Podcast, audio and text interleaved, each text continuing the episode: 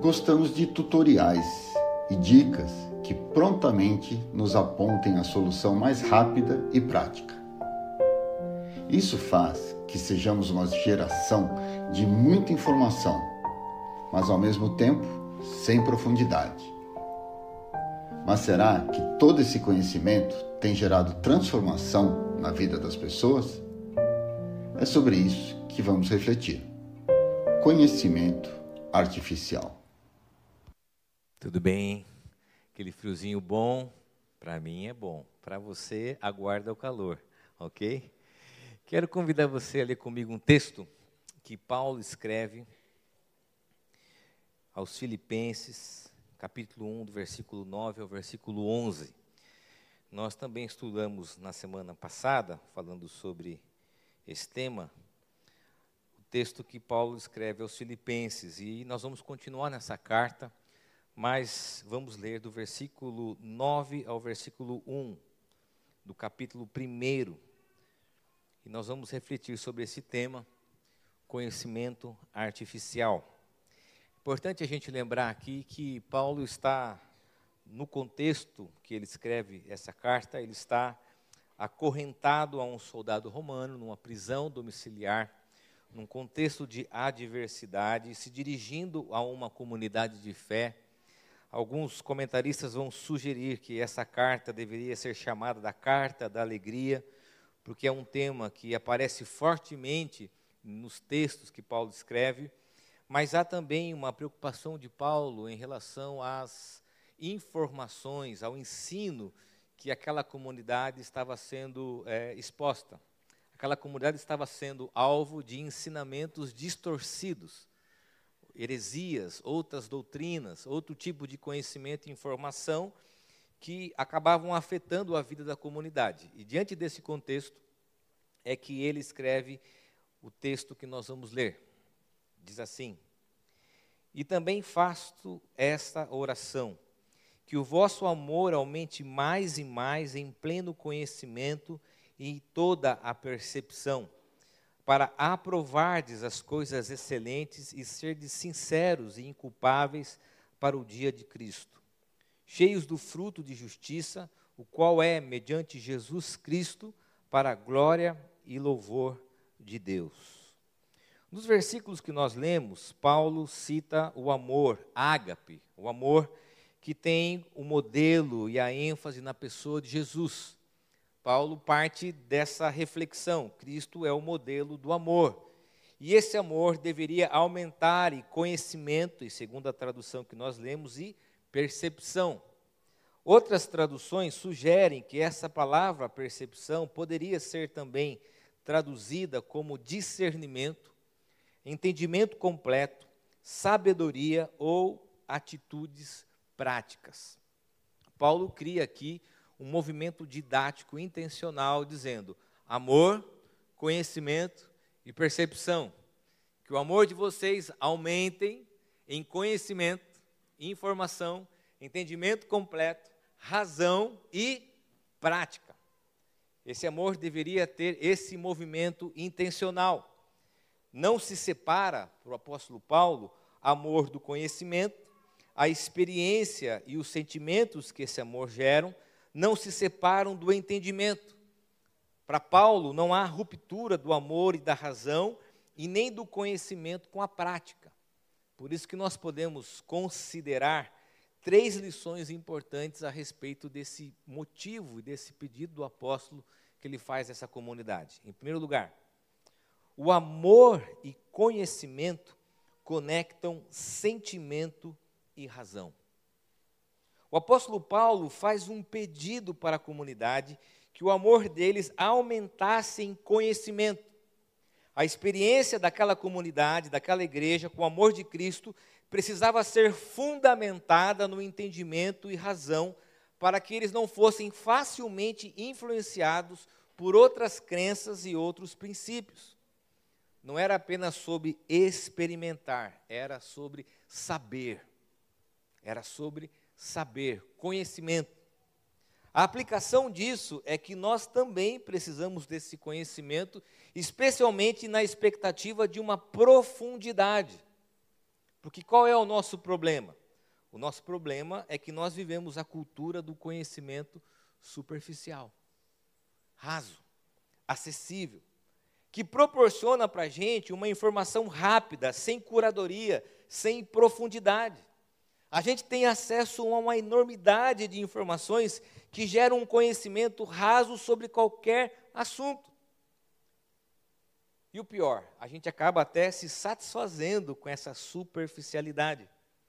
Isso se aplica, por exemplo, não só ao conhecimento geral sobre as coisas, que a rede social acaba até nos impulsionando a saber de tudo um pouco, mas também uma relação superficial sobre a fé, sobre os relacionamentos e até mesmo sobre nós. E uma coisa que a gente pode pensar, e eu tenho visto isso muito na relação com os meus filhos na adolescência, que é um conhecimento sem aprendizado. Talvez seja uma das grandes enfermidades dos dias atuais. Um conhecimento que descarta o processo, um conhecimento que descarta a construção, que só nos oferece o ponto final daquilo. E aí, às vezes, é comum, a gente pode acessar aqui um site e pedir até para que ele construa corretamente uma mensagem como essa. Às vezes, a dificuldade de sentar com os filhos em casa tem sido assim. E pedir para que eles elaborem aquilo e não corram na internet para pegar a informação ou o trabalho da escola pronto. A gente se satisfaz com o resultado, com o produto final de um conhecimento, sem a necessidade de experimentarmos, de construirmos, de elaborarmos esse conhecimento. Nós queremos ensinar sem ter aprendido. Queremos a sensação e a experiência sem o conhecimento correto e coerente. Essa superficialidade não gera mudanças ou frutos em nossa vida. Nós acabamos por ter um conhecimento descartável, sem consequências reais, profundas para as nossas relações. A gente poderia aqui, por exemplo, sortear qualquer assunto, que a grande maioria de nós teríamos ao menos uma opinião sobre aquilo. Teríamos ao menos algo para falar, ainda que não seja a nossa área de conhecimento, de formação e de estudo meio que nos acostumamos com o fato de que os conhecimentos disponíveis geram informação sem profundidade. E aí nós nos sentimos, às vezes, até a vontade de sentar com pessoas da área, poder opinar, questionar, duvidar, segundo essas informações que são rasas. Se você olhar, por exemplo, dependendo da sua formação, com certeza você está enfrentando uma dificuldade diante desse acesso, dessa disponibilidade de conteúdo sem a profundidade necessária. E a grande questão sobre a falta de profundidade é que se nós não temos um conhecimento profundo, nós acabamos não experimentando aquilo que o conhecimento real, verdadeiro, proporciona. Acabam não existindo consequências reais para as nossas relações, esse conhecimento acaba não migrando para as relações familiares, por exemplo, para as relações interpessoais, para a relação com a sociedade. Não há fruto, não há consequência, porque se é raso e não é profundo, não gera em nós consequências reais desse conhecimento. O Henry Noy, quando fala sobre conhecimento, ele diz o seguinte: somente quando suas raízes forem profundas, os seus frutos podem ser abundantes. Nós precisamos pensar e refletir de uma maneira muito honesta se há profundidade no nosso conhecimento. E se essa profundidade transborda em consequências reais para a nossa vida. Se essa profundidade e esse conhecimento alcança a nossa vida como um todo. E aí nós temos a segunda consideração pensando nesse movimento de Paulo, nesse pedido e nessa oração que ele faz a essa comunidade. Conhecimento e prática conectam palavras e atitudes. A comunidade de Filipos deveria sustentar-se no amor de Deus. O amor precisava refletir-se na prática comunitária. Esse amor precisava se desdobrar em afeto, misericórdia, comunhão, diaconia, justiça e a prática da oração. Não era tão somente sobre conhecer, era sobre praticar aquilo que se conhece. A experiência conectada ao conhecimento e o conhecimento conectado à prática. Na narrativa bíblica, nos textos bíblicos, não existe conhecimento desconexo da prática e do exemplo. Qual é o apontamento e aplicação dessa consideração? Precisamos de atitudes verdadeiras. Precisamos de atitudes verdadeiras. O conhecimento artificial muitas vezes é um discurso teórico vazio. Nós acabamos ficando presos num discurso sem prática. Sabemos tudo para o outro e não aplicamos o que sabemos para a nossa própria vida. Aliás, a gente falha em praticar o que nós queremos ver nos outros. Uma das coisas que tem, de alguma maneira, me incomodado muito nessa cultura, e nós nos acostumamos, é a facilidade que nós temos de apontar, aconselhar, orientar, opinar sobre a vida do outro, sem a mínima consideração se aquilo que nós estamos propondo ao outro tem a ver com a nossa própria vida. A gente é capaz de sentar, por exemplo, nós somos capazes de sentar numa mesa com um casal de amigos, ensinar, aconselhá-los diante de uma crise conjugal, sem a mínima reflexão sobre as nossas próprias relações. A gente é capaz de ensinar sobre a relação de pais e filhos, sem a mínima reflexão se aquilo que nós estamos propondo ao outro tem a ver com a minha vida. A gente é capaz de falar sobre perspectivas políticas, sociais, coisas a respeito, por exemplo, de empreendimento, de outras áreas com uma convicção profunda, rasa, sem ao menos refletirmos se aquilo faz parte da nossa própria vida. Por isso, algumas perguntas são importantes nessa manhã. Se temos respostas aos problemas dos outros, por que não sabemos lidar com os nossos próprios dilemas? Se a gente sabe dizer ao outro o que ele deve fazer, por que, que nós não conseguimos resolver os nossos próprios dilemas? Se sabemos tanto sobre um assunto, por que não praticamos? Por que, que nós não praticamos? E há uma consciência nessa cultura de que o que mais importa é a demonstração de um conhecimento do que a reflexão sobre o exemplo e a prática daquilo que fazemos. Eu tenho dito que uma das funções dos nossos filhos é apontar as nossas contradições. Aliás, os filhos são especialistas nesse sentido. Quem nunca foi num lugar ou numa conversa e foi desnudado literalmente por uma criança? Quando diz assim: ah, não, não, não, não, não é isso que ele está falando, não, hein? Não é isso. Porque a criança, ela entende que não existe uma ruptura entre discurso e prática. E nós, confortavelmente, sem nenhum tipo de reflexão, de autoconsciência, nos tornamos especialistas sobre tudo, especialmente no que se refere à vida do outro, sem a mínima reflexão se esse tipo de conhecimento alcança a nossa própria vida e as nossas próprias relações. Eu tenho dito isso e tenho orado, e essa é uma autorreflexão, que Deus me livre de saber respostas para o mundo e não enxergar os problemas da minha própria casa. Que Deus me livre de saber ensinar sobre educação de crianças e de filhos sem ao menos reconhecer os meus próprios dilemas com os meus filhos. Que Deus me livre de mostrar uma felicidade nas redes sociais, uma persona que não tem nada a ver com as relações que eu tenho na minha própria casa, especialmente com a minha esposa. Nós precisamos, ao menos, ficar com as bochechas rosadas quando nós formos apontar o outro, sem ao mínimo olharmos para a nossa própria vida. O Jonathan Edwards tem uma expressão conhecida que diz que tudo o que dizemos será inútil se não for confirmado pelo o que fazemos. Você imaginou?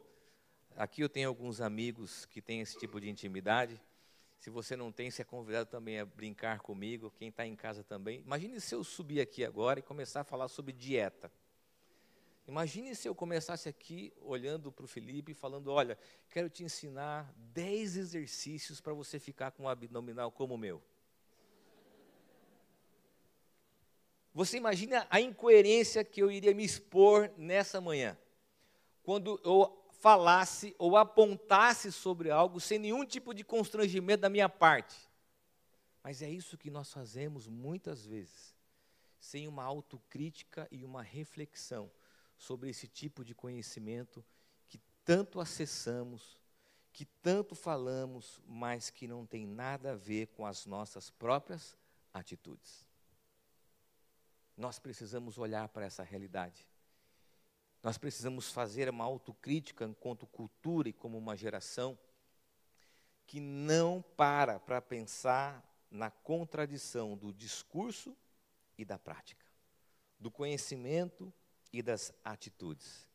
É interessante que na teologia, quando a gente estuda, o Paul Tillich usa uma expressão híbris, que é a vaidade teológica, a vaidade do conhecimento. E quando ele fala sobre híbris, ele diz que essa expressão ela tem como a primeira demonstração o distanciamento das pessoas e a falta de autocrítica do discurso e do exemplo.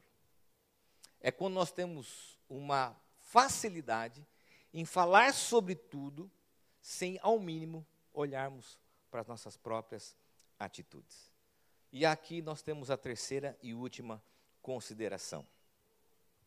Nesse movimento didático intencional que Paulo fala, amor, conhecimento, percepção, amor, conhecimento, atitudes ou discernimento ou entendimento completo, ele diz e nos ensina: amor, conhecimento e prática transformam.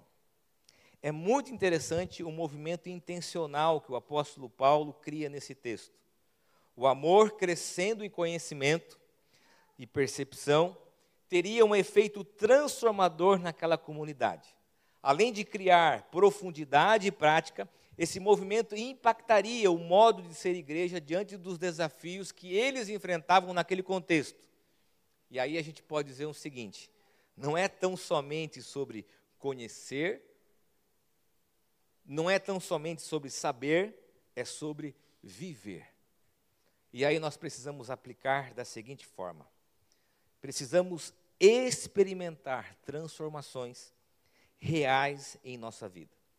O conhecimento artificial não proporciona relacionamentos e partilha. Certa vez eu ouvi que a nossa geração ela é obesa de informação e faminta de significado. Porque todo o conhecimento que adquirimos, ao invés de nos aproximar das pessoas, tem nos distanciado. Todo conhecimento e toda informação que absorvemos, ao invés de nos tornar seres humanos melhores, acabam nos afastando da humanidade. E alguns apontamentos são importantes. Por exemplo, sabemos o que fazer, mas não fazemos. Sabemos como fazer e não começamos. Vivemos nessa contradição. Interessante porque o modelo de amor é a vida e o exemplo de Jesus. E quando nós olhamos para a vida e para o exemplo, o modelo de Jesus, para esse paradigma, a gente encontra um conhecimento que foi profundo, que foi verdadeiro, que foi sensível, transformador e solidário.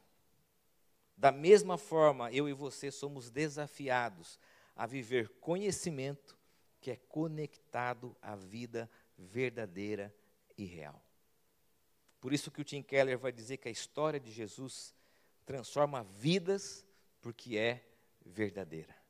Aponta para uma vida exemplo ligada ao cotidiano, ao ordinário da vida, que não fazia com que o seu conhecimento tornasse-o insensível à dor humana, embora Jesus usasse o seu conhecimento, às vezes até para discutir e para conversar com os religiosos, esse conhecimento não o tornava insensível, distante à dor e à realidade humana.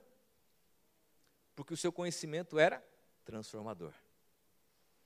Um dos exemplos que eu gosto sempre de dar, e talvez você já tenha ouvido sobre isso, sobre esse momento que a gente vive, na minha casa, o nosso engenheiro de eletrônica e suporte técnico é o Luca, meu caçula, desde pequenininho.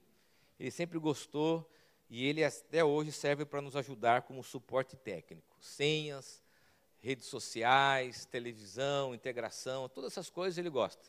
Então ele me ajuda muito nos aplicativos, muda a senha às vezes sem avisar, mas ok. Você já me ouviu subindo aqui dizendo assim, Luca, você mexeu aqui? Lembro de uma vez estar participando de um evento, quando subi para pregar, fui clicar no meu tablet, cadê o aplicativo que eu tinha colocado as mensagens, o Evernote? Não estava lá.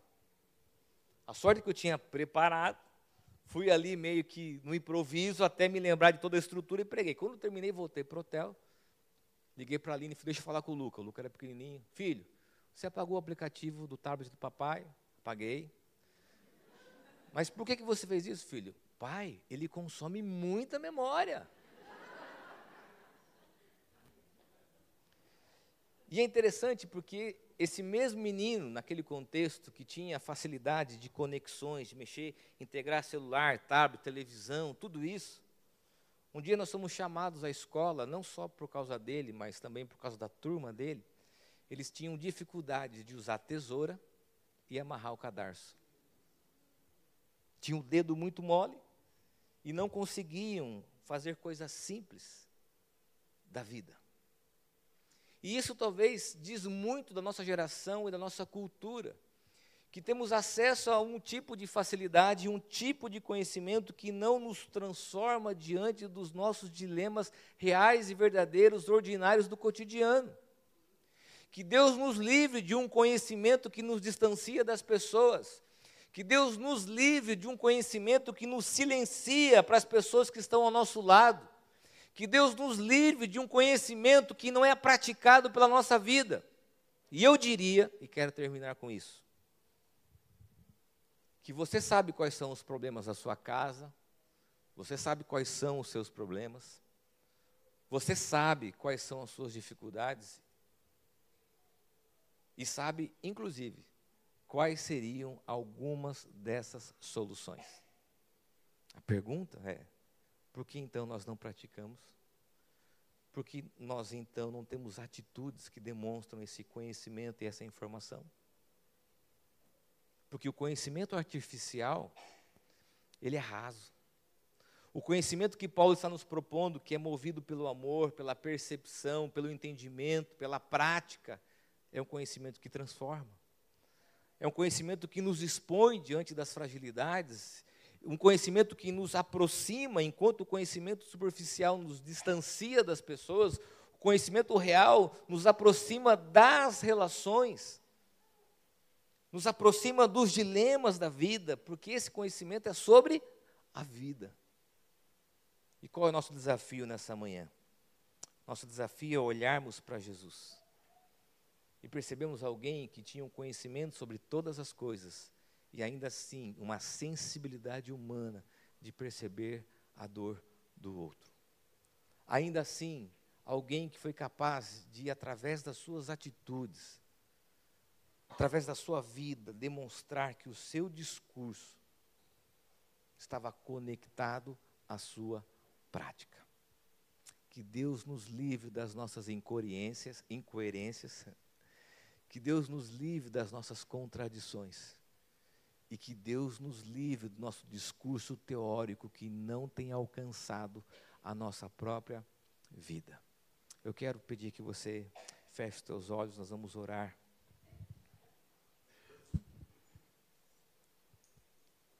Pedir que a graça e esse amor ágape transbordem em conhecimento e percepção. Certa vez eu ouvi que o conhecimento ele é sedutor se não for conectado à vida, se não for conectado às relações. Podemos tornar-nos especialistas na vida dos outros, sem ao menos percebermos as dores que estão à nossa volta.